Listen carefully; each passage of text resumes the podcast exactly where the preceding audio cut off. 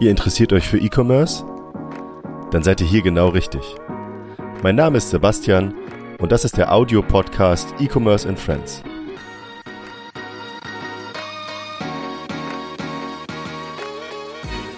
Heute zu Gast Marc und Philipp von AMZ Hackers.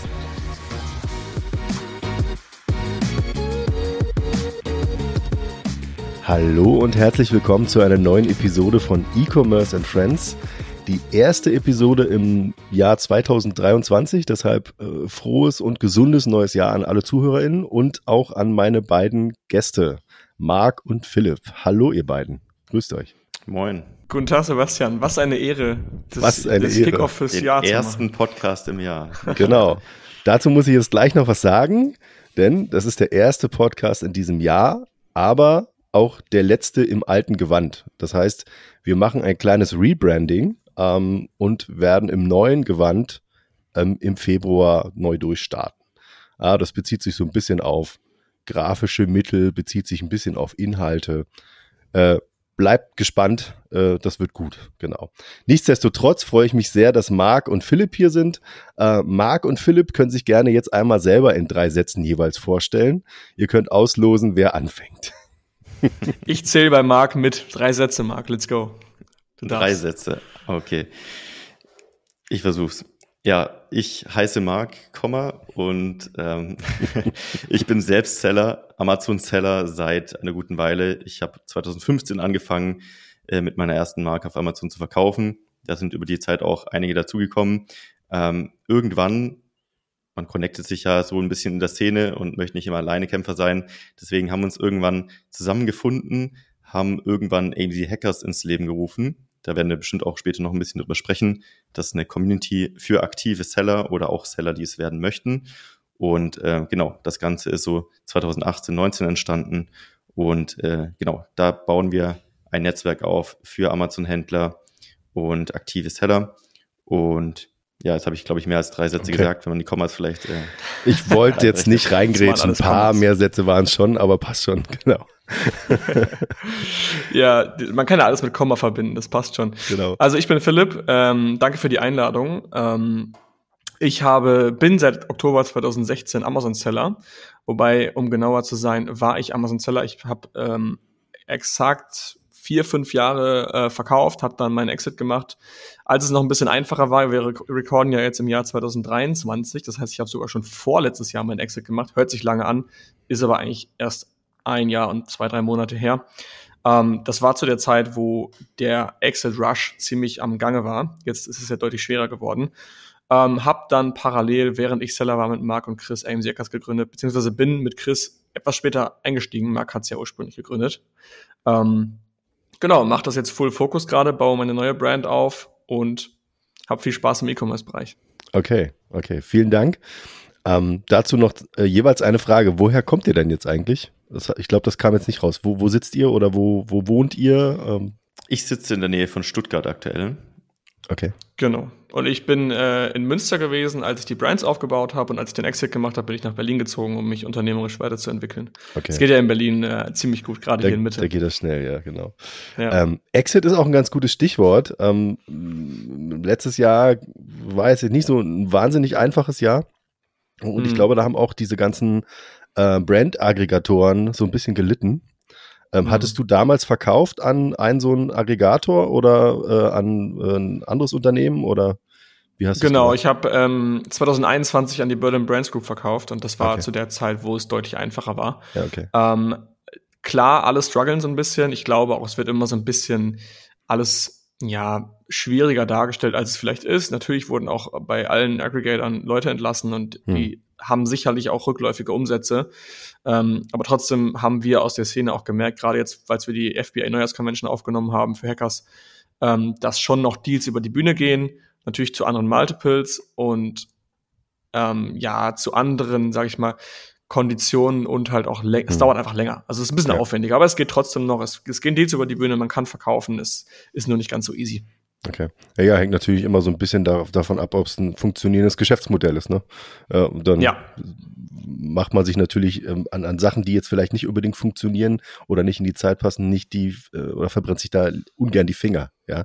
Das ähm, ist der Unterschied. Also genau. es war wirklich ähm, zu der Zeit, wo alles gekauft wurde, hm. da war es gar nicht so wichtig, ist dein Umsatz gerade stagnierend, ist er hm. aufsteigend, absteigend, bringst du neue Produkte auf den Markt oder was auch immer. Mhm. Das ist jetzt umso wichtiger. Ne? Also die wollen halt aufsteigende Umsätze sehen, die wollen sehen, dass du neue Sachen, neue Produkte launchst, mhm. dass sowohl der Bestandsumsatz durch bestehende Produkte steigt, als auch der durch neue Produkte. Äh, und das Unternehmen muss einfach alles in allem attraktiver sein als damals, weil damals war halt sehr viel FOMO im Markt und die ja. Aggregator waren halt so drauf, hey, wenn du nicht kaufst, äh, wenn du es kaufst, bevor du es wegkaufst, sign ich es lieber. Ja, das war so ein bisschen der, der Markt. Ich hoffe, die ZuhörerInnen wissen, was FOMO bedeutet. Ähm, aber ja. genau. Es ist tatsächlich, tatsächlich noch Menschen, die nicht wissen, was es bedeutet. Genau. Ähm, wenn ihr wissen wollt, was FOMO bedeutet, ich schreibe es gerne in die Show Notes. ähm, Kann man genau. auch eine eigene Folge drüber machen. Kann man noch eine eigene Folge drüber machen, genau. ähm, ist ja auch ein ganz gutes Marketing, ja, Tool sozusagen, mhm. ne, damit zu arbeiten. Ähm, kommen wir mal zurück zu dem ursprünglichen Thema. Also ich habe es noch gar nicht gesagt, wir wollen heute so ein bisschen über ähm, Amazon im Jahr 2023 sprechen. Äh, also alles, was sozusagen ähm, Amazon-Thematik angeht und natürlich auch über eure Community. Ähm, damit fangen wir einfach mal an. Ähm, ihr habt selber gesagt, ihr habt die zusammen gegründet. Liebe Grüße an den Chris an dieser Stelle, der jetzt mhm. nicht da ist. Ähm, wie seid ihr drauf gekommen? Also Netzwerk verstehe ich, ähm, ähm, irgendwie mehrere Leute können sich besser austauschen über unterschiedlichste Sachen und es war wahrscheinlich am Anfang eher so semi-professionell oder, oder, oder, oder kein richtiges Business. Ähm, mittlerweile ist es wahrscheinlich ein Business. Ähm, erzählt mal ein bisschen. Also das Ganze ist, glaube ich, wie viele Dinge ein bisschen durch Zufall entstanden. Also wie gesagt, ich habe 2015, Anfang 2016 angefangen zu verkaufen und jeder Amazon-Seller, der jetzt vielleicht zuhört, wird das kennen. Man fängt so sein eigenes Business an, wenn man jetzt nicht gerade in einem großen oder mittelständischen Unternehmen arbeitet, baut sich da was auf, es entwickelt sich, aber irgendwie ist man immer so ein bisschen Einzelkämpfer in dem Space. Und natürlich gab es hier und da mal Gruppen, wo man anknüpfen konnte. Es gab auch kleinere Meetups und ich habe immer versucht, mich zu connecten und da Anschluss zu finden. Ähm, und irgendwann aus einer Laune heraus ähm, ist dann auch so ein YouTube-Kanal zum Thema Amazon entstanden. Den hatte ich damals 2018 angefangen und dann haben sich halt immer mehr Kontakte ergeben und dann wurde der Ruf einfach lauter, lass doch eine seriöse Gruppe gründen äh, zum Austausch vor Seller. Also eine Art Netzwerk. Und so ist dann letztendlich AMC Hackers im Ursprung entstanden.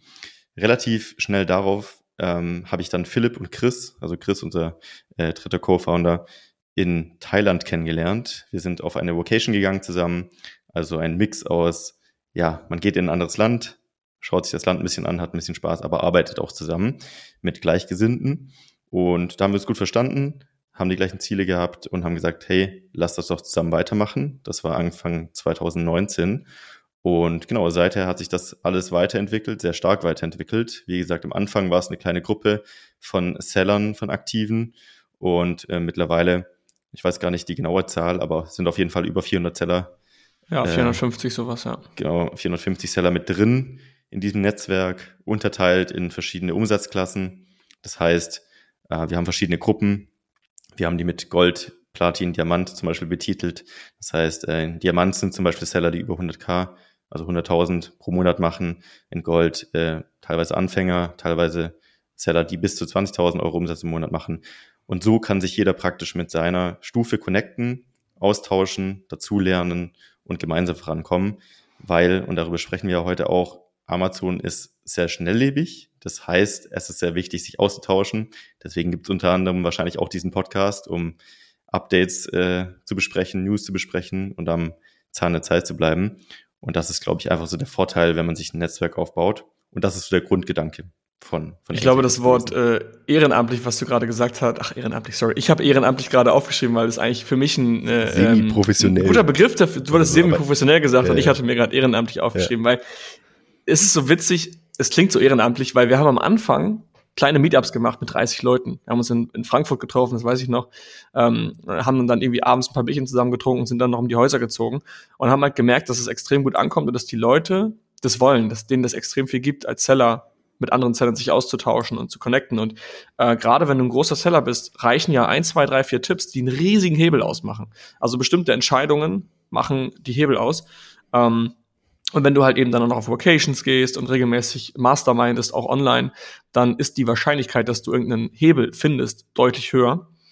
Ähm, genau, und dann haben wir das einfach aus diesem semi-professionellen, ehrenamtlichen, sage ich mal, ein bisschen klar, größer, professioneller, monetarisierter gemacht, ähm, weil einfach der Bedarf da war. Und der Markt aktuell natürlich voll von Coaches ist und wir distanzieren uns auch etwas klarer von klassischen Coaches, die halt zeigen, hey, ich zeig dir, wie du online Geld verdienst. Sicherlich machen wir das auch und wir fokussieren uns auch auf Anfänger. Aber ein ganz großer Bestandteil bei uns ist halt eben auch fortschrittliche Seller, die wirklich schon Umsatz machen und denen halt eben der, der Austausch fehlt. Und die kriegen bei uns halt alles, was sie halt brauchen, um aktiv gut zu verkaufen und kriegen auch Vocations mit dazu, zum Beispiel wahnsinnig viele Informationen auf einmal. Okay, muss ich erstmal in meinem Kopf so ein bisschen ordnen. Ähm, okay, semi-professionell, ich nenne es jetzt mal auf die nächste Stufe gehoben irgendwann, ja, mhm. weil ich festgestellt habe, das funktioniert gut. Ähm, ich kann es auch gut verstehen, also ich kann mich dran erinnern, irgendwann schon ein bisschen her, ähm, hatte ich sehr, sehr häufig irgendwie Begegnungen mit dem Christian Otto Kelm, der mhm. ja in der Community jetzt nicht unbedingt ein Unbekannter ist. Ähm, Urgestein, ja. Genau.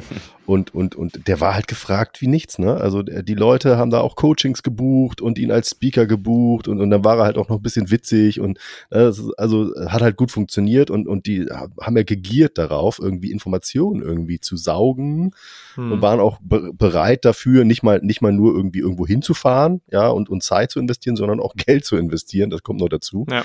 weil sie eben festgestellt haben, dass es funktioniert. Und, und, und was mir bei diesem Community-Thema, ich, ich komme gleich nochmal auf die Community, weil da habe ich auch ein paar Fragen, ähm, immer auffällt, ist, dass gefühlt, und es ist egal, ob du jetzt ein neuer Seller bist oder, oder schon eine Weile dabei bist, ähm, wirklich immer irgendwas Neues noch kommt, was du nicht kennst. Und das irgendwie so eine, ja. teilweise so eine riesige Blackbox ist. Ähm, für, für, für den einzelnen Händler oder die einzelne Händlerin ähm, und, und das ist nachvollziehbar, ne, dass man sich da zusammenschließt. Ähm, zu der ja. Community gleich eine Frage. Und zwar, du sagtest, ähm, es gibt so äh, Gold, Silber, Platin-Stufen. Okay, kann ich, kann ich verstehen, ja, dass man sich so ein bisschen einordnen kann, so sein, seine, seine Bubble findet oder so. Ähm, äh, habt ihr da so, weil du sagst, es sind 450 äh, Händlerinnen, Händler äh, oder Seller, ähm, es gibt ja deutlich mehr, die auf Amazon mhm. verkaufen. Ähm, habt ihr da Aufnahmekriterien oder so, dass das sozusagen jetzt ähm, äh, ich sag mal, in einem kleineren Rahmen sozusagen noch ist, weil sonst könntet ihr theoretisch wahrscheinlich irgendwie Tausende, Zehntausend, äh, Zehntausender Community haben. Ihr seid jetzt auch nicht mehr so unbekannt mit eurer Community. Ja, ich, ich glaube, es gibt zwei Faktoren. Das eine ist, wir filtern schon. Also wenn man sich bei uns anmelden möchte, kann man auch nicht einfach nur eine Mitgliedschaft kaufen, sondern man muss sich praktisch bei uns auf die Warteliste schreiben. Wir sprechen mit dir, schauen, ob die Community passt, weil ein großer Teil, und das haben wir immer ganz hoch gehalten, der Community und dem Netzwerk, was wir ihm anbieten, ist wirklich so eine Art Family-Gedanke. Wir wollen gemeinsam vorankommen in der Gruppe und wir wollen auch, dass alle happy sind und sich connecten können und eine gewisse, ja, ein gewisser Vibe einfach herrscht so in der Community. Also, dass, dass da Gleichgesinnte drin sind. Und hin und wieder kommt es auch mal vor, dass manche Personen da halt einfach nicht dazu passen und das ist auch völlig fein. So, jeder hat irgendwie äh, seine eigene Art, Dinge anzugehen. Ähm, das ist das eine. Also wir filtern dementsprechend auch schon. Ähm, und die entsprechenden Gruppen, wie du schon auch gerade nochmal wiederholt hast, sind dementsprechend auch eingeteilt, weil klar, ein, ein Seller, der frisch anfängt, der hat ganz andere Fragen als jemand, der schon fortgeschritten ist. Jemand, der anfängt, der fragt zum Thema Sourcing vielleicht, ähm, wo bekomme ich EAN-Codes her? Der Fortgeschrittene fragt, wie kann ich am besten zehn Container gleichzeitig importieren oder so. Ähm, also ganz andere Fragen und Themen. Deswegen ist es super wichtig, sich auf einer Stufe auszutauschen. Nichtsdestotrotz haben wir natürlich auch Möglichkeiten, offline sowie online, sich auch mit allen zu connecten. Wir machen sehr viele Meetups. Wir machen jetzt auch im Januar ein großes Event mit 300 ähm, Mitgliedern und externen in Stuttgart zum Beispiel. Und äh, das bieten wir auch an. Ähm, das ist der eine Punkt. Und ich glaube, der andere Punkt ist, was wir natürlich schon auch als Fokus haben, sind oft Personen, die sich im Amazon Space ein Business aufbauen, also der klassische Solopreneur, sage ich mal, der anfängt und nicht die typischen KMUs oder so, die auch auf Amazon aktiv sind und mhm. erfolgreich sind, aber jetzt nicht so richtig in unsere Community passen, weil in unseren Calls sitzen immer Personen, Immer nicht die unbedingt die Unternehmen, genau. Also genau. die Unternehmer sitzen in den Calls, connecten sich, aber jetzt nicht ja. unbedingt die Firmen. Und ich glaube, das ist halt mhm. ein Faktor, okay. weswegen man sagen kann, okay, das sind jetzt auch nicht, da passt auch nicht jeder dazu. Und eine Sache, die ich noch ganz kurz anmerken wollte zur, zur Anzahl der Leute. Ähm, es ist bei uns auch so lange gewesen, dass du monatlich gehen kannst. Das ist wie ein Fitnessstudio-Vertrag. Also du hättest, kannst den monatlichen Vertrag auswählen, du kannst einen jährlichen Vertrag auswählen. Ähm, und bei uns ist es halt aktuell so, dass wir 450 aktive Mitglieder haben. Heißt, wir hatten schon deutlich mehr. Also insgesamt, wenn man die Zahl zusammenzählen würde, wer schon alles bei uns war, sind es deutlich mehr. Aber dadurch, dass immer Seller einen Exit machen und äh, Anfänger vielleicht auch dann es kommt hin und wieder vor, dass Anfänger scheitern, das ist ganz klar. Ähm, oder halt eben doch wieder aufhören nach gewisser Zeit. Und dementsprechend sind es aktuell 450 Leute, aber es waren natürlich oder sind overall, könnte man, könnte man jetzt wahrscheinlich die, die ganze Tabelle runterziehen, dann sind es deutlich mehr. Hm. Okay, es gibt also eine gewisse Fluktuation. Du sagst es gerade Leute, die irgendwie nicht, ja. nicht, nicht mehr weitermachen, aus welchen Gründen auch immer. Ähm, genau, Leute, die sagen, es ist nichts für mich. Ähm, genau, verstehe. Hm. Jetzt, ich, ihr habt jetzt verstanden, okay, äh, da gibt's dann sogar einen Vertrag. Also es ist keine offene Community, um es jetzt nochmal festzuhalten, sondern es ist wirklich irgendwie eine geschlossene, größere Gruppe, die dann in sich sich austauschen kann. Nächste Frage dazu. Ähm, kommen sich teilweise unterschiedliche Geschäftsmodelle. Also ihr sagt ja selber, da sitzt der Mensch, also der Unternehmer, der, der Entrepreneur, wie auch immer, ähm, kommen die sich in die Quere? Ähm, gibt gibt's da hin und wieder mal irgendwie so ein bisschen Beef, ja, weil keine Ahnung, der eine macht CBD-Produkte, der andere macht CBD-Produkte oder keine Ahnung, einer hat eine coole D2C-Brand und der andere kommt dem irgendwie nahe oder ja, könnte ja ein bisschen aus dem Nähkästchen plaudern jetzt. Das hast du, das hast du im, im echten Leben sowieso. Das kannst du nicht verhindern. Du kannst ja. nicht verhindern, dass zwei Leute bei 450 Leuten in der gleichen Nische sind. Ähm, es gibt sicherlich auch die eine oder andere Herausforderung für uns, wenn dann jemand sagt, hey, da ist jemand gerade beigetreten ähm, und der verkauft das gleiche wie ich. Dann schauen wir halt darauf. Wir versuchen natürlich nie parteiisch zu sein. Wenn jemand jetzt irgendwie nicht im Sinne des Gesetzes handelt, dann kicken wir auch Leute. Also wenn jetzt jemand irgendwas macht, was verboten ist und wir sehen das als nicht, als was nicht bei gutem Beitrag für die Community Vibe, dann ähm, kicken wir Mitglieder auch raus. Also wir sorgen dafür, dass eigentlich jeder Seller sich wohlfühlt bei uns und jeder Seller auch traut sich zu, traut zu sprechen. Ähm, wir haben zum Beispiel in den Calls Namenspflicht. Heißt also, du musst deinen Namen nennen. Das heißt nicht, also du bist da nicht, Mark Staller ist da nicht im Call als MS, als anonymer MS ohne Kamera, ohne irgendwas. Und, okay. Sondern du kannst die Leute zuordnen. Du weißt, wer ist da, wer hört dir zu. In meisten sogar ähm, Bild, ja. Genau, im Diamant-Call haben wir sogar Bildpflicht. Das heißt, du siehst sogar, wer hört dir gerade zu. Ähm, und klar, das kann immer mal vorkommen, aber in der Regel ist es sogar so, dass normalerweise werden so gröbere Themen besprochen. Es wird gar nicht unbedingt über die Brand gesprochen. Also es wird ja in den Calls selten darüber gesprochen, hey, ich verkaufe jetzt einen Kugelschreiber, wie sorge ich dafür, dass dieser Kugelschreiber länger hält, sondern es geht darum, wie verkaufe ich in general besser und darüber kannst du ja sprechen, ohne das Produkt zu nennen. Das ist eher so der Stammtischgedanke. Also genau. im, im Sinne von, wir, ähm, es ist jetzt nicht so ein, so ein, so ein krasses Scale-Up-Termin oder so, so, so, so, so ein Coaching, sondern eher so ein, ein, ein ja. lockerer Austausch. Und dann gibt's halt eine Frage und dann kann man seine genau. Erfahrung dazu äußern. Da gibt es eine Frage zum Beispiel, hey, ich habe einen Supplier A, der hat mir, der gibt mir keine besseren Preise. Ich habe auf dem Markt gesehen, es gibt schon bessere Preise. Wie finde ich einen anderen Supplier?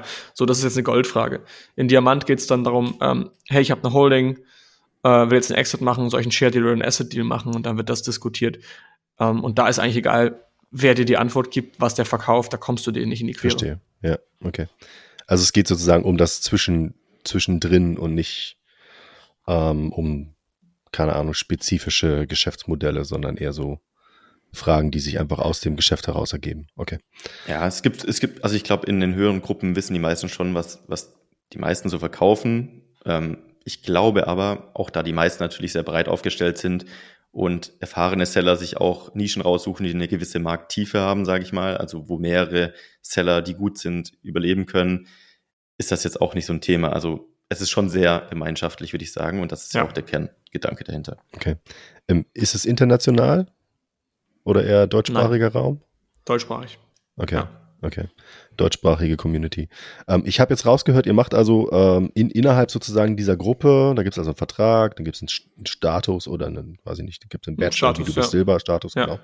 Ähm, und dann bietet ihr verschiedene Sachen an, also Coaching, Training, Mentoring. Mhm. Genau. Äh, thematisch, denkt ihr euch dann was aus oder kommt das aus der Community oder wie? Das kommt weitestgehend aus der Community. Also wir haben, wir haben verschiedene Räume. Ähm, bestimmte Räume sind nur zugänglich für die bestimmten Kategorien. Also wir haben Gold, äh, Platin, Diamant äh, und für der Gold Call ist nur für Goldies. Letztendlich dürfen auch Platin-Seller da rein, aber die pa Calls sind zum Beispiel parallel. Das heißt, als Platin-Seller gehst du in den Platin-Call.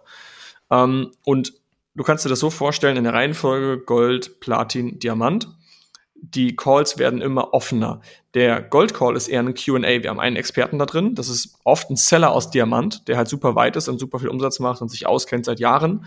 Und die äh, Coaches rotieren jede Woche. Und da können die Goldies ihre Fragen stellen. Und der Seller beantwortet das sozusagen. Das heißt, du bekommst jede deiner Fragen als Anfänger beantwortet. Wenn du aber jetzt Richtung Platin, Diamant gehst, dann gibt es keine Frage mehr, die an eine spezifische Person gestellt wird, sondern es gibt nur noch Fragen, die werden in die ganze Runde gestellt. Das heißt, ich habe Probleme A, B, C, hat jemand eine Lösung dafür?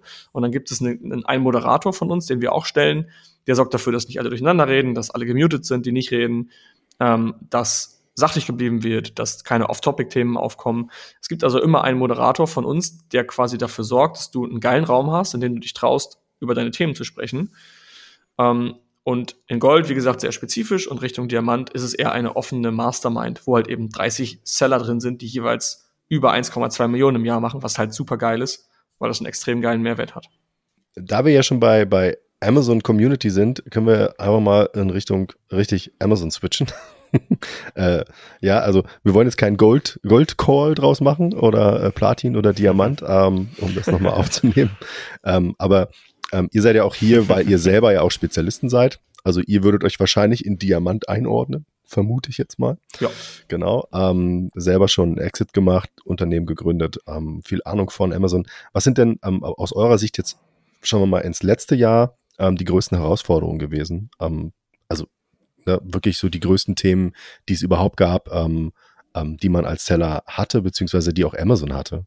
Da gab es ja so ein paar Schlagzeilen. Ich glaube, heute oder gestern habe ich auch wieder gelesen, okay, jetzt hat sich die Anzahl der Mitarbeiter, die Amazon selber kündigen will, nochmal irgendwie um 8000 erhöht, was jetzt ja auch ganz schön, das ist schon eine Menge, Menge Menschen, ja. Also ähm, es ist ja auch ein Indikator dafür, dass also das, was sie ursprünglich mal geplant haben, jetzt nicht so geklappt hat letztes Jahr. Ähm, also ich glaube, das letzte Jahr war für viele Seller sehr holprig. Ähm, ist ja einiges passiert. Ich meine, wahrscheinlich sogar die letzten zwei Jahre war wirklich eine Achterbahn für die meisten. Jetzt, wenn man wirklich mal aufs letzte Jahr schaut, gab es natürlich so ein paar Hauptsachen, äh, die, glaube ich, jeder irgendwie mitbekommen hat. Jedenfalls, wenn man jetzt nicht gerade in Deutschland Produkte sourced. Das war natürlich einmal irgendwie so Thema Logistik, dass die Preise da sehr stark geschwankt sind, dass es immer wieder Lieferkettenprobleme gab, solche Geschichten. Ähm, das gibt's immer wieder. Ich glaube, das ist immer so ein bisschen auf und ab und die älteren Seller, die kennen das wahrscheinlich sowieso schon. Aber das war auf jeden Fall ein Thema. Ich meine, wir bekommen das ja logischerweise sehr stark mit aus der Community, weil das ist ja so eine Art Schwarmwissen, das heißt, äh, ja, wenn 50 von 450 über ein Thema reden, wir wissen, wir, es ist ein Thema. Ähm, wenn jetzt einer irgendwie ein kleines Mikroproblem hat, ist das ja eher so ein bisschen nebenbei. Ähm, aber allgemein kann man sagen, wenn man wirklich mal zurückblickt, von Jahr zu Jahr wird die Plattform einfach immer erwachsener. Also was Amazon per se angeht, jetzt unabhängig von der wirtschaftlichen Lage, äh, was da an Rahmenbedingungen so existiert und Probleme verursacht. Ähm, wenn ich mich zum Beispiel zurückerinnere an 2015, 16, als ich mein erstes Listing online genommen habe, da gab es keine PPC-Tools, da gab es keine SEO-Tools, da gab es keine Controlling-Tools, da gab es quasi nichts. Ich habe irgendwie meinen alten Google SEO-Kenntnissen da ein paar Keywords reingehackt. Man konnte auch irgendwie noch 2500 Keywords oder Zeichen rein, äh, ich glaube Zeichen einfügen oder noch mehr sogar. Inzwischen sind es ja 250 oder je nachdem, wo man sie einfügt, wesentlich weniger. Und genauso hat sich einfach die Plattform Stück für Stück weiterentwickelt. Früher konnte man mehr oder weniger Bewertung auf Knopfdruck erzeugen, durch äh, was man, also man konnte machen, was man will eigentlich. Heute filtert Amazon sehr stark, versucht selbst Tools, die extern entstanden sind, auf ihre Plattform zu ziehen. Also Beispiel die ganzen Bewertungstools, die extern im Markt entstanden sind also Services, Dienstleistungen und Plattformen, um Bewertungen zu generieren, machen sie jetzt verstärkt durch das eigene Weinprogramm, also das Bewertungsprogramm von Amazon selbst, versuchen praktisch die Kontrolle wieder zurückzubekommen. Genauso haben sie natürlich gesehen, es sind sehr viele Keyword-Tools entstanden. Was haben sie gemacht? Es ist der Product Explorer dazu gekommen, Der Search Query Report ist erst neulich. Das heißt, sie versuchen wieder so die Daten und die Tools ein bisschen mehr Richtung eigene Plattform wieder zu bekommen. Ähm, ja, ich finde, also die meisten Seller nutzen trotzdem weiterhin viele Tools, weil die einfach noch mehr Funktionalitäten haben. Aber man sieht schon, dass Amazon sich bemüht, immer mehr auf der eigenen Plattform anzubieten und die Tools dafür zu nutzen. Was auch im letzten Jahr wieder an PPC-Funktionalitäten dazugekommen ist. Also früher hat man selbst so ein bisschen PPC machen können. Heutzutage brauchst du eigentlich eine Agentur, die nichts macht, als den ganzen Tag darauf zu schauen, was sich gerade heute wieder an Funktionalitäten geändert hat und das zu implementieren äh, und die Datenpunkte zu haben, das auch zu analysieren. Das ist so ein Hauptding, was ich jetzt im letzten Jahr wieder stark beobachtet habe, dass die Plattform einfach sehr funktionaler wird und sehr erwachsener wird. Okay. Okay, also Amazon selber zieht sozusagen Dinge, die sie mal irgendwann aus der Hand gegeben haben, ob nun gewollt oder ungewollt, wieder zurück. Am Anfang war es ein bisschen wilder Westen ähm, und ein bisschen ja, abgespeckt sozusagen und jetzt gibt es halt einfach mehr Funktionen und ähm, diese Funktionen führen aber eben wieder dazu, dass sich weitere ähm, Sachen ergeben, wo man sich wieder drum kümmern muss. Ähm, du sagst ja gerade, äh, Agenturen etc. pp. Genau, und, genau. Da, und da musst du halt, um davon zu profitieren, auch der Schnellste sein. Also weil du, du merkst ja, es wird ausgerollt, dann macht es bald jeder Seller. Und das ist auch wieder Stichwort Community. Wenn wir die Ersten sind, die herausfinden, wie etwas Neues funktioniert, dann können auch unsere Mitglieder da erst, zuerst von profitieren. Ähm, und dadurch, dass es immer komplexer wird, musst du halt irgendwie am Ball bleiben, um immer die neuesten Themen zu verstehen und direkt zu implementieren, um davon, davon dann zu profitieren. Weil wenn du hinterherhängst, dann wird's halt schwierig. Ähm, und da muss ich ganz ehrlich von mir sagen, zum Beispiel, ich habe ja auch den Exit gemacht. Das heißt, ich habe zum Beispiel ähm, die Werbekonsole von innen nicht mehr gesehen seitdem. Das heißt also für mich hat sich PPC auch schlagartig extrem krass verändert. Und selbst wir müssen natürlich am Ball bleiben, um zu verstehen, was da passiert. Aber deswegen ist dieser Community-Effekt so geil, weil wir immer Experten dabei haben, die halt eben Aktivsetter sind und die sich mit solchen Themen halt dann auskennen. Ähm, genau, also es wird einfach immer ein bisschen komplexer. Ist, ist das normalerweise so, sorry, ist das normalerweise so, wenn ähm, was, was sich verändert, also es gibt ja gewisse Hinweise von Amazon regelmäßig, ja, dass da irgendwas sich angepasst hat ähm, oder irgendwas neu ist. Aber manchmal sind es ja auch nur Kleinigkeiten. Ähm, sind das Sachen, die irgendwie direkt so ähm, ähm, rausgepusht werden von Amazon, die man dann einfach sieht? Oder kriegt das irgendwer äh, in seinem Daily Business mit und sagt, oh, das ist neu. Das muss ich jetzt mal hier irgendwem zeigen. Wie ist das? ist tatsächlich sehr oft der Fall, dass irgendjemand sagt, hey, habt ihr das schon gesehen? Ich bin in irgendeine Beta reingerutscht oder schau mal, der Menüpunkt ist neu. Also ja, Amazon hat so dieses eigene Feature, wo sie Ankündigungen machen, aber da ist bei weitem nicht alles drin. Und wir versuchen halt, also was wir zum Beispiel auch ähm, einmal im Monat machen bei MC Hackers ist, wir schicken jeden Monat einmal so ein Update-Szene-Newsletter raus und da sind praktisch alle Sachen drin, die wir in diesem Monat gesehen haben, die die Community-Mitglieder mitgebracht haben, die wichtig sind für alle zu wissen oder vielleicht unsere Partneragenturen. Wir haben ja auch sehr viel Partner bei AMC Hackers, PPC-Agenturen, Bildagenturen, Logistiker etc. etc. Und da packen wir alles zusammen, dass das jeder einmal durchlesen kann und weiß, okay, das ist diesen Monat relevant für mich ähm, und das kann ich machen. Ähm, und selbst uns fällt es schwer, diese Menge an Informationen irgendwie zu komprimieren und sinnvoll aufzubereiten obwohl wir eigentlich an der Quelle sitzen, weil wir das alles zugeschickt bekommen von den Mitgliedern und Partnern. Aber wenn man überlegt, das als Seller alleine rauszufinden, das ist ja eigentlich ein Vollzeitjob, ähm, das ist fast unmöglich. Und dann noch rauszufinden, was mache ich jetzt mit dieser Information? Gibt es schon Leute, die Use Case rausgebastelt haben, die Beispiele haben, die Erfahrungswerte haben? Also Amazon ist schon ein Zehnkampf geworden mittlerweile. Früher war es dagegen sehr einfach, aber ja, macht den Markt auch irgendwie dann wieder bisschen stabiler, weil man sich auf andere Themen konzentrieren kann, die früher eher so ein bisschen Tricksereien waren, würde ich sagen. Also früher gab es ja auch viele Probleme so mit China-Sellern und Bewertungsmanipulation und solche Geschichten. Und da Amazon mittlerweile so streng geworden ist, auch was Sperrung angeht, Bewertung angeht etc., fokussiert sich der gute Händler auf zwei Sachen. Einmal auf, wie bekomme ich wirklich das beste Produkt, was ich verkaufen kann, weil ich muss nicht mehr tricksen und ich kann nicht mehr tricksen ich muss dafür sorgen, dass das Produkt gut ist und eine gute Bewertung bekommt. Und auf der anderen Seite, wie kann ich halt die Marketingfunktion komplett ausschöpfen, um dieses Produkt dann zu bewerben? Also gleich wieder zwei Fragen. Also einmal, ähm, lach mich nicht aus, ne, weil ich, äh, ich weiß es wirklich nicht. Ähm, wenn, wenn es doch so viele Änderungen gibt und ihr selber sagt, Mensch, wir haben selber Probleme, das irgendwie auch mal zusammenzufassen und das tatsächlich dann irgendwie regelmäßig rauszuschicken, weil es einfach so viel ist. Ähm, es muss doch eigentlich schon so eine Art Amazon-Wissensdatenbank geben, die irgendwer mal gemacht hat, wo alles, was sich irgendwann mal geändert hat oder was neu ist, regelmäßig dann einfach nachgetragen wird. Habt ihr sowas? Oder macht ihr sowas? Oder nur intern wahrscheinlich? Eigentlich versuchen wir das ja mit dem Newsletter irgendwie darzustellen. Wenn da jemand eine Quelle hat, sehr gerne. ähm, also wüsste ich jetzt nicht. Also es ist schon sehr viel. Das Ding ist ja auch, ähm, um richtige Entscheidungen zu treffen oder gute Aussagen zu treffen über ein bestimmtes Feature oder wie die Strategie dahinter aussieht, brauchst du ja in der Regel sehr viel Datenpunkte. Das heißt, es kommt meistens wirklich von Agenturen, die sehr viele Kunden haben, die das wirklich gut bewerten können und sehr viel Tests fahren. Ähm, und deswegen kann, glaube ich, keine einzelne Quelle das so gut zusammenfassen, sondern es muss dieses Netzwerk sein, was diese Punkte zusammenbringt. Irgendwie. Ja. Genau, die Agenturen haben am meisten Daten, die haben am meisten getestet und die kommen bei uns dann zum Beispiel donnerstags in den Call, da haben wir mal den Experten-Call und da geht's halt eben um bestimmte Strategien, die aktuell gut funktionieren, die werden dann besprochen in, über alle Communities hinweg. Also das wird dann auch besprochen. Das heißt also, ihr habt euch sozusagen ähm, in, innerhalb dieses Netzwerks, keine Ahnung, da habt ihr jetzt eine, eine Agentur, die ist darauf spezialisiert und eine Agentur, die ist darauf mhm. spezialisiert und die genau. können dann Feedback geben oder Infos wir haben, wir haben sozusagen ein, ein Partnernetzwerk von verschiedensten Agenturen. Die sind nicht alle exklusiv. Das heißt also, wir haben mehrere Fotografieagenturen oder Bilderagenturen. Wir haben mehrere PPC-Agenturen. Da gibt's kaum Exklusivität, weil wir auch nicht wollen, dass wir parteiisch werden, sondern wir wollen den Markt äh, repräsentieren und wollen nicht, dass eine PPC-Agentur bei uns die ganze Zeit im Call ist und ihre Sachen verkauft, sondern es sollen zwei, drei, vier Agenturen reingehen und sich gegenseitig challengen, weil wir wollen, dass unsere Mitglieder die beste Agentur bekommen zum besten Deal. Das ist unser Hauptziel. Nur so sind unsere Mitglieder zufrieden und können ihren Mitgliederbeitrag allein dadurch schon rechtfertigen. Ja, okay, verstehe. Äh, wie hoch ist der Mitgliederbeitrag?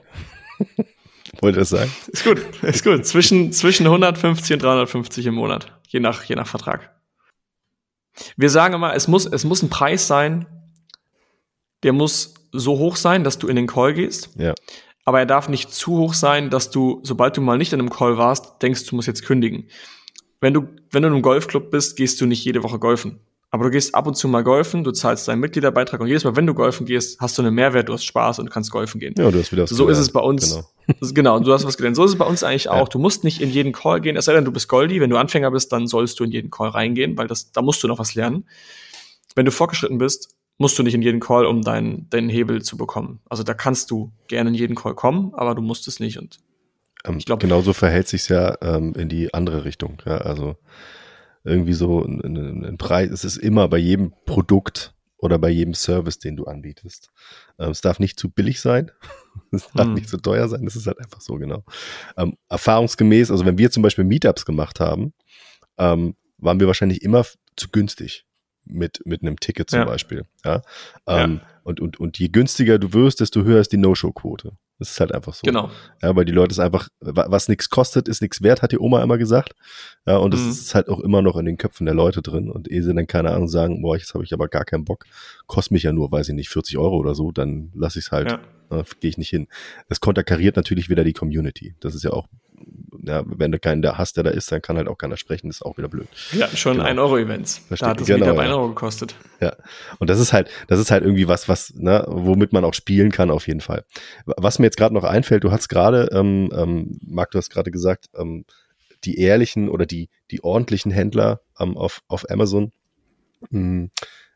Ist das so, dass bei euch wirklich reine Amazon-Seller unterwegs sind oder haben die auch noch ein anderes Business parallel? Ist es, oder ist es wirklich der hat nur sein Amazon, äh, seine Amazon-Welt und damit möchte er sich auch 100% beschäftigen.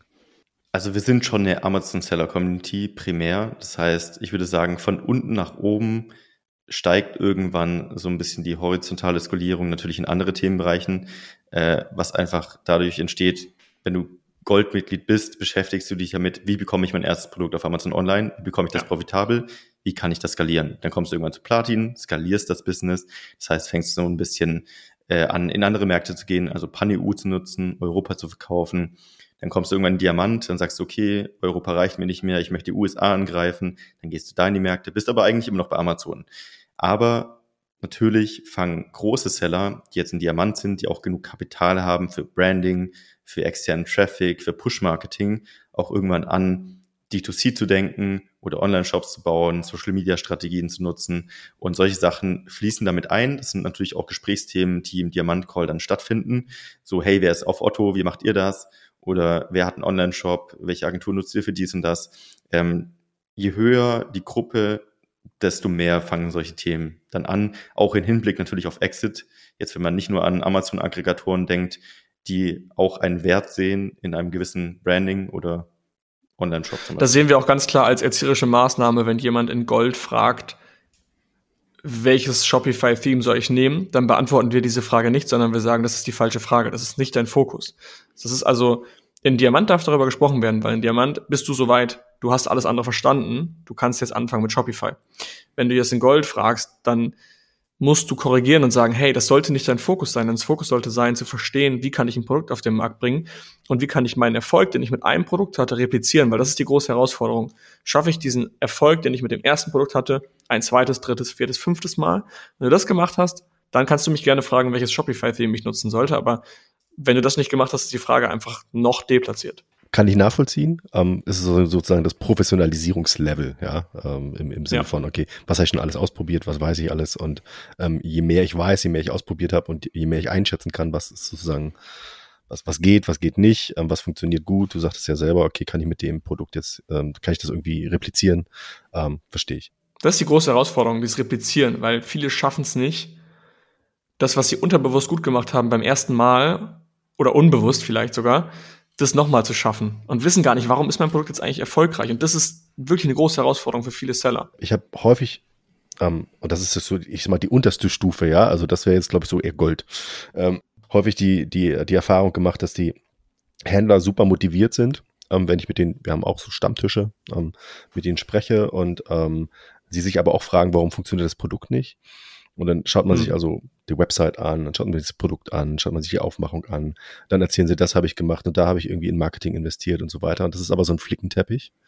Ähm, also es, es, ist keine klare Strategie erkennbar ähm, im ersten Moment. Und auf der anderen Seite hat der Händler, ähm, er ist, ist er selber von seinem Produkt sehr überzeugt, was ja gut mhm. ist. Also wenn ich von meinem Produkt nicht überzeugt bin, dann mache ich halt dafür auch nichts. Ähm, aber er hat nicht den äh, Kundenblick. Also er schaut nicht, im, im, im ersten Moment, ähm, keine Ahnung, ich verkaufe jetzt hier irgendwie die Handcreme. Ja, jetzt Beispiel. Ähm, aber braucht die irgendwer? Ja, hebt die sich ab? Ähm, hat die besonders geile Inhaltsstoffe oder mhm. ähm, hat die einen super Preis oder lässt die sich äh, alleine schon, weil die, weiß ich nicht, irgendwie sich gut in Social Media machen würde? Ja, kann man, kann man die irgendwie da pushen? Irgendwas in der Richtung, ja, ja da macht er sich keine Gedanken drüber. Es ist halt irgendwie die 500. Handcreme, aber er ist halt super überzeugt. Und, und, ja. und da fängt es ja auch aus meiner Sicht schon an. Und da müssen wir dann nicht anfangen mit irgendwelchen Kampagnen und, und, und, und Ads und, und äh, Cross-Marketing und tralala, ja, wenn, wenn das Produkt keinen Menschen interessiert. Das ist irgendwie. Oder wenn so keiner danach sucht. Richtig, oder auch keiner danach Frage. sucht. Genau. Ähm, ich, was ich nicht kenne, kann ich nicht suchen. Genau, das ist wieder so ein bisschen Henne-Ei. Ja, ähm, genau das, genau das Thema. Aber da, dazu, deswegen, da wollte ich eigentlich hin. Ähm, ich habe heute einen, einen LinkedIn-Post gelesen vom, vom äh, äh, von Snox. Und ähm, da ging es unter anderem darum, ähm, dass Neukundenakquise auf Amazon deutlich günstiger ist, zumindest für Snox in dem Moment, ja, ähm, als äh, über einen ähm, eigenen Online-Shop. Ja, eigener Online-Shop hat irgendwie gesagt, versus, versus Amazon 20 Euro versus 5 Euro oder so. Ja, irgendwas in der Richtung. Also Amazon deutlich günstiger, weil, keine Ahnung, ich mit FBA das, die, die Ware da lagern lassen kann, ist super, habe ich keine, keine großen Prozessthemen und so weiter und so fort. Dass da natürlich Prozessthemen sind, ja, und Probleme bei der Einlagerung und steuerliche Sachen und so, das lassen wir jetzt mal außen vor, aber ähm, kann ich nachvollziehen. Aber dann kam ein Punkt, hey, wir haben da unser Branding auch verbessern können. Und da bin ich ein bisschen stutzig geworden, weil ich mir dachte, okay, Amazon und Branding ist irgendwie so eine ganz schwierige Sache gerade so als D2C-Unternehmen mit einem sehr austauschbaren Produkt, was ja bei Snox der mhm. Fall ist, ja, ähm, ist das Glück? Oder ist das, ist das wirklich Können? Oder ist das, also was ist das? Ich glaube, Snox ist ein extremer Edge Case. Und Snox ist, glaube ich, ein schlechtes Beispiel, um zu sagen, wie etwas ist, weil ich glaube, sie haben schon oft bewiesen, dass man es auch anders machen kann und die sind super erfolgreich damit, wie sie es machen. Ich glaube ganz kurz, um den, zu den CACs zurückzukommen, also die, die Customer Acquisition Costs, die Neukundenkosten sind im Shop höher, weil du den Kunden erstmal ja, zu dir holen musst. Du genau. musst ihn zu dir pullen. Der sucht nicht nach dir. Und bei Amazon deutlich geringer, weil die Leute suchen nach Socken. Und in dem Moment haben sie keine Brand im Kopf und kaufen bei, wollen bei Amazon einfach Socken kaufen, dann ist klar, dass Snox dort geringere CACs hat, weil halt die Leute danach suchen. Ja, dann musst du aber immer noch irgendwie zumindest der Preissieger sein oder ähnliches. Ja, genau. Ja zumindest also bei Amazon bei, ist Branding deutlich. Such mal bei Amazon nach Socken. Also ganz ehrlich. Äh, ja. ich mach's mal parallel. Gerade dieses Sortiment ähm, oder, oder Mode an sich, also man kann ja Socken auch zu Textilien und damit auch ein bisschen zu Mode zählen, ja. Ähm, Mode an sich finde ich halt auch sehr, sehr schwierig auf so großen Plattformen. Ähm, wir haben früher immer dieses Thema gehabt, ähm, ist das jetzt inspirativ genug für den Kunden? Ist bei Amazon total egal. Kein Mensch geht auf Amazon, um sich inspirieren zu lassen.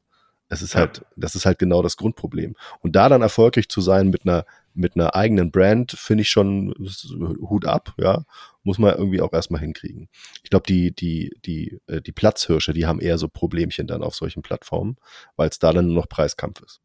Oder einfach ähm, äh, Ranking-Kampf. Also wenn ich Socken eingebe, wer ist, wer ist der Erste? Der wird am meisten gekauft. Genau. genau. Ja. Ähm, jetzt sind wir ein bisschen äh, von dem, was ich eigentlich wollte, weg, weggegangen.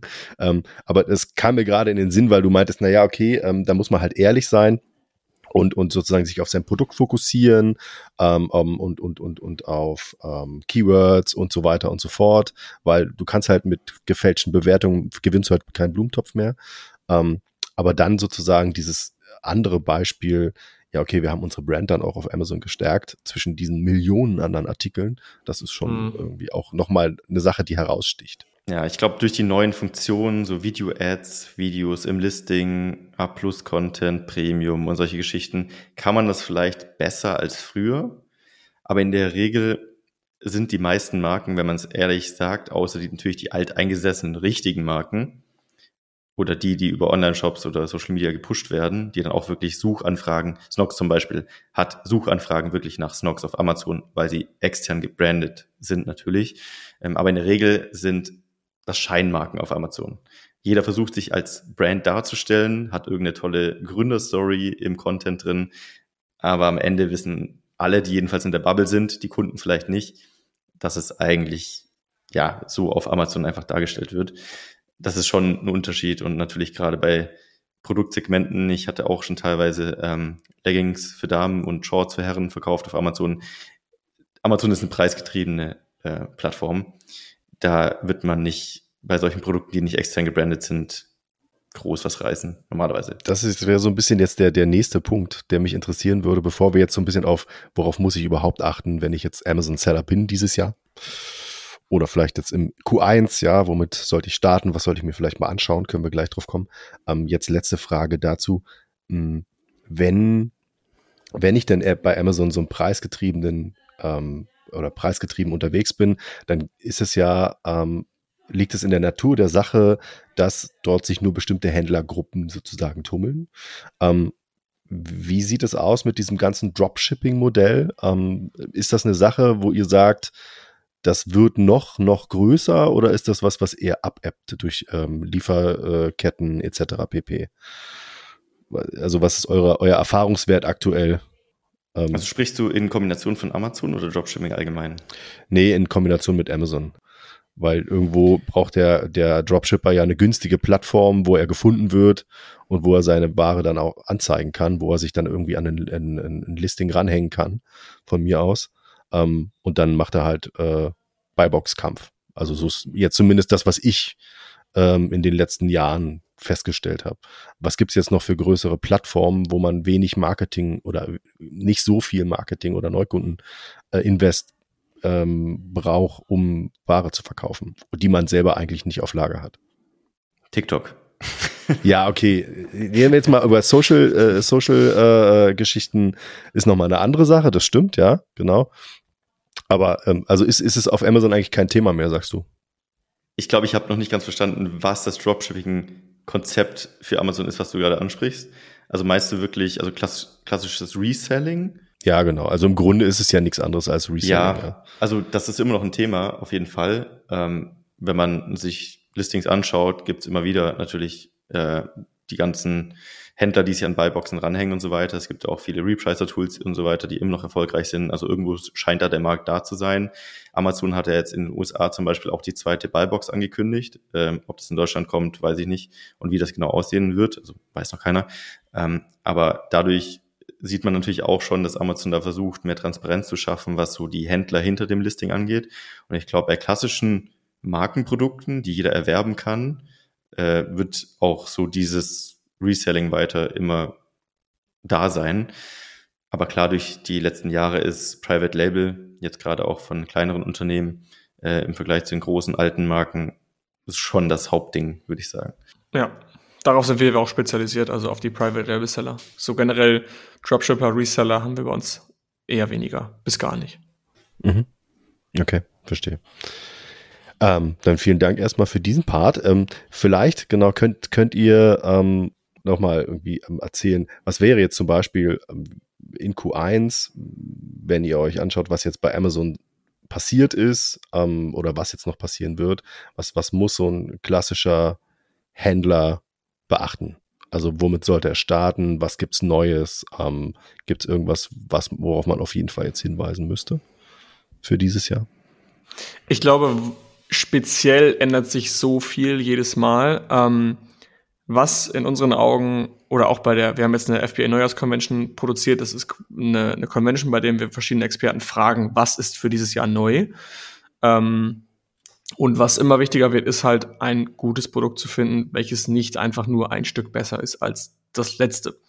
Ähm, das ging 2016 noch, es ging 2017, 2018 konntest du eigentlich das gleiche Produkt besser vermarktet auf den Markt bringen. Ähm, was Marc aber gerade schon gesagt hatte, die Seller werden alle besser. Das heißt also auch die, die eigentlich immer verpennt haben, pennen mittlerweile nicht mehr, machen extrem gute Listings. Ähm, das heißt, du kannst dich eigentlich nicht mal mehr durch ein gutes Listing krass differenzieren. Du musst schon wirklich die extra Meile gehen. Ähm, und wir hatten gestern noch in unserem eigenen Podcast, äh, die Bestseller-Show, darüber gesprochen, was ist Glück? Und du brauchst immer ein bisschen Glück, eine kleine Portion Glück, um ein gutes Produkt zu, auf den Markt zu bringen. Ähm, aber du kannst das Glück, die Chance auf Glück erhöhen, indem du halt richtige Entscheidungen triffst. Und ich glaube, es kommt jetzt umso mehr darauf an, die richtigen Entscheidungen zu treffen bei dem Produkt, den richtigen Supplier zu wählen, das richtige Produkt überhaupt zu wählen, die richtige Kalkulation, den richtigen USP, die richtige Differenzierung. Das ist umso wichtiger. Aber das sagen wir auch schon seit Jahren. Das wird jedes Jahr immer wichtiger. Um, und das schaffst du halt, indem du dich gut mit dem Thema auseinandersetzt, in unseren Augen. Okay, also ähm, Kondition anschauen, Supplier anschauen Genau. Das würde ich jetzt mal rausziehen. Also das wäre die Extrameile im Sinne von nicht nur irgendwie ja. am Content rumschrauben oder Marketing, sondern ähm, schon genau. versuchen, auch die in den Grundfesten ähm, das Produkt ähm, besser zu kalkulieren, zum Beispiel. Ja. ja. Oder auch Lieferketten anders aufzubauen, also nicht in China zu, zu beziehen, sondern vielleicht in Europa und dort bessere Zahlungsziele ähm, zu bekommen, um langfristig schneller zu skalieren. Weil viele haben relativ schnell Cashflow-Engpässe, weil sie in, in China blöde Zahlungsziele haben und vorab zahlen müssen und dann können sie nicht wachsen, weil sie kein Kapital haben. Und ein gut finanziertes Unternehmen hat gute Zahlungsziele und kann vielleicht schon neue Produkte auf den Markt bringen, obwohl es noch nicht mal alte Rechnungen bezahlt hat, die quasi erst später fällig werden. Und so kannst du dein Flywheel relativ schnell ähm, auf Stand bringen und kannst halt viele Produkte launchen, ohne aktuell das Geld dafür zu haben, weil du weißt, du hast gute Zahlungsbedingungen, du hast alles relativ gut getaktet und das funktioniert. Also das Thema Finanzierung auch. Okay, Finanzierung. Marc, hast du noch zwei, drei Tipps? Also prinzipiell, wie Philipp gesagt hat, die Basis muss stimmen, das heißt, das Produkt muss stimmen. Aber um die letzten 20 Prozent rauszuholen, was halt die anderen Händler nicht machen, kann man natürlich immer die neuen Funktionen nutzen. Was ich als großes Thema sehe, ähm, ich weiß nicht, ob es dieses Jahr schon so komplett ausgebaut wird, wie ich mir das denke oder erhoffe aber Amazon bewegt sich sehr stark in die Richtung, ist auf jeden Fall das Thema Video. Ähm, Video wurde in den letzten ein, zwei Jahren immer größer bei Amazon, hat angefangen mit den Video-Ads, plötzlich waren Video-Ads da. Kein Händler hatte sich darauf vorbereitet gefühlt, außer die Brands, die schon Videos hatten. Plötzlich gab es irgendwie Klicks für ein paar Cent, die die Leute sich eingecashed haben, äh, die Videos hatten. Und über die Zeit haben die Leute oder die Seller das mitbekommen, haben aufgeholt und so weiter. Ähm, und Amazon will natürlich einfach in die Richtung Video gehen, weil wir leben in einer videogetriebenen Welt durch Social Media Plattformen, Instagram, TikTok, YouTube, was auch immer. Bewegtbild ist einfach stärker und besser im Verkauf als reines äh, normales Bild und durch die, ich sag mal, Aufmerksamkeitsspanne der heutigen Generation sowieso wichtiger. Ähm, dementsprechend wird Amazon auch immer stärker in Richtung Video gehen. Zeigt sich auch zum Beispiel, dass jetzt im A Plus Premium Content auch Video möglich ist. Im Listing ist ja auch schon länger Video möglich. Amazon testet gerade in der SERP-Übersichtsseite, also wenn man ein Keyword eingibt und dann durch die Ergebnisse scrollt, Vorschau-Videos, wenn man über das Hauptbild drüber hovert, mit der Maus zum Beispiel, also wirklich Bewegtbild auf der Suchübersichtsseite. Und solche Sachen testet Amazon sehr viel. Amazon Inspire haben vielleicht schon ein paar gehört. Das ist eine eigene Feed-getriebene Plattform von Amazon für Produktentdeckung mit Posts, mit Shops, also wirklich schon fast wie eine Social-Media-Plattform, was sie ausbauen wollen. Und ich glaube, Amazon wird immer mehr auch zu einem mediengetriebenen Unternehmen werden, so wie Social-Plattform auch. Und ich glaube, diejenigen, die sich das früher bewusst machen und so in Richtung Videos und Content denken, die werden da auch langfristig, also lang langfristig die Nase vorn haben. Wie gesagt, ich weiß nicht, ob das 2023 jetzt schon so wichtig wird, ähm, aber man sollte mal drüber nachdenken und das beobachten. Okay. Ähm, ich habe gerade, das war ganz witzig, gesehen, als ähm, Marc von diesen äh, ganzen Möglichkeiten erzählt hat, hat er strahlende Augen bekommen. das hat man jetzt nicht gesehen, aber war, war witzig zu sehen, genau. Also da sieht man, wie, wie sehr äh, ihr auch irgendwie dafür brennt, ne, für das Thema.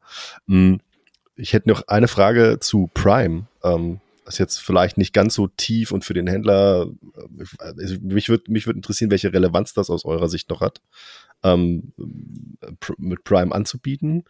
Und ähm, vor, vor allem vor dem Hintergrund, dass es ja auch jetzt letztes Jahr, ich glaube, mein Abo wird jetzt im Februar teurer oder so, ähm, äh, erhöht wurde mal wieder. Ähm, was ist da eure Ansicht oder eure Sicht?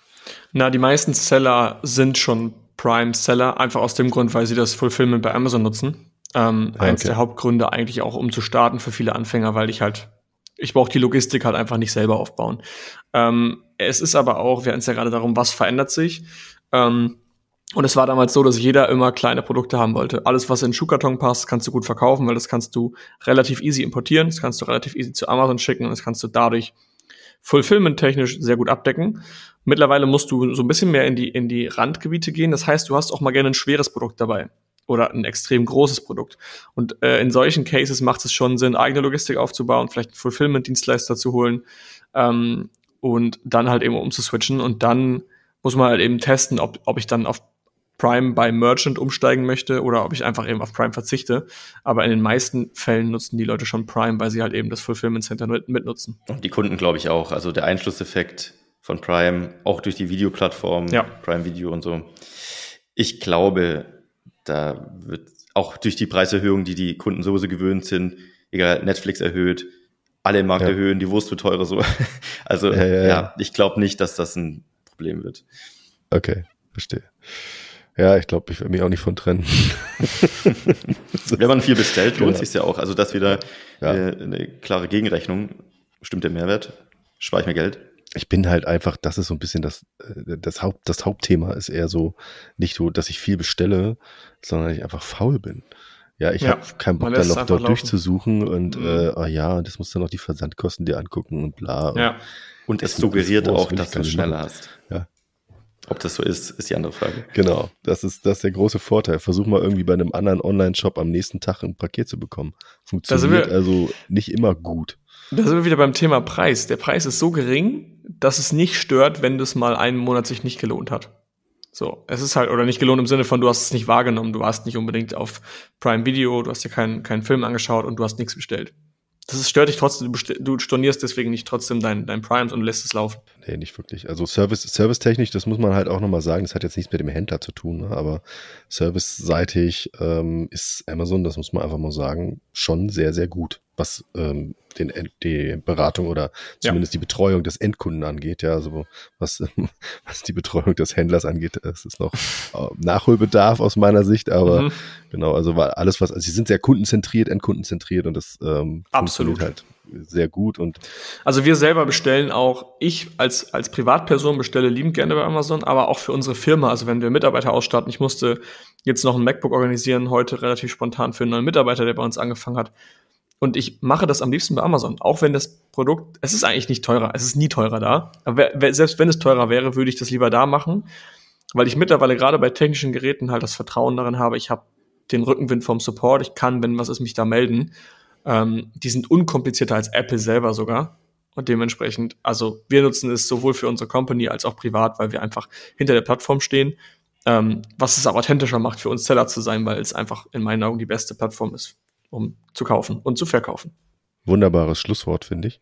Ähm, also es hat alles sein Für und Wider aber ähm, ich glaube, das Gesamtpaket, das muss immer passen.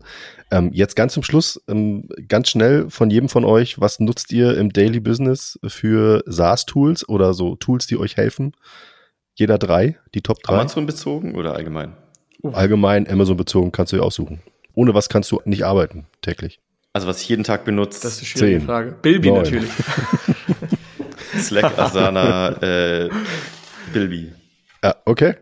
Helium 10 nutzen wir, also nutzen viele Seller. Ähm, dann brauchst du natürlich ein, ein Rechnungstool, du brauchst ähm, genau Bilby, du brauchst, ähm, also ich brauche WhatsApp extrem viel, okay. Um mit Leuten zu kommunizieren. Wir selber haben auch WhatsApp bei uns äh, bei AMC Hackers integriert. Also unsere Communities tauschen sich über WhatsApp aus, auch über Facebook und so weiter. Also wir brauchen die Social-Kanäle auch, okay. äh, um die Leute mit Content zu verstehen. Super. Was nutzt ihr da äh, ganz äh, kurz für, für die Integration von WhatsApp? Ähm, für, für Tool? Was für ein Plugin? Also WhatsApp, wir haben das normale WhatsApp Online, also WhatsApp ja, okay. Web. Und technisch tatsächlich ist weder Marc noch ich der. Okay, alles klar.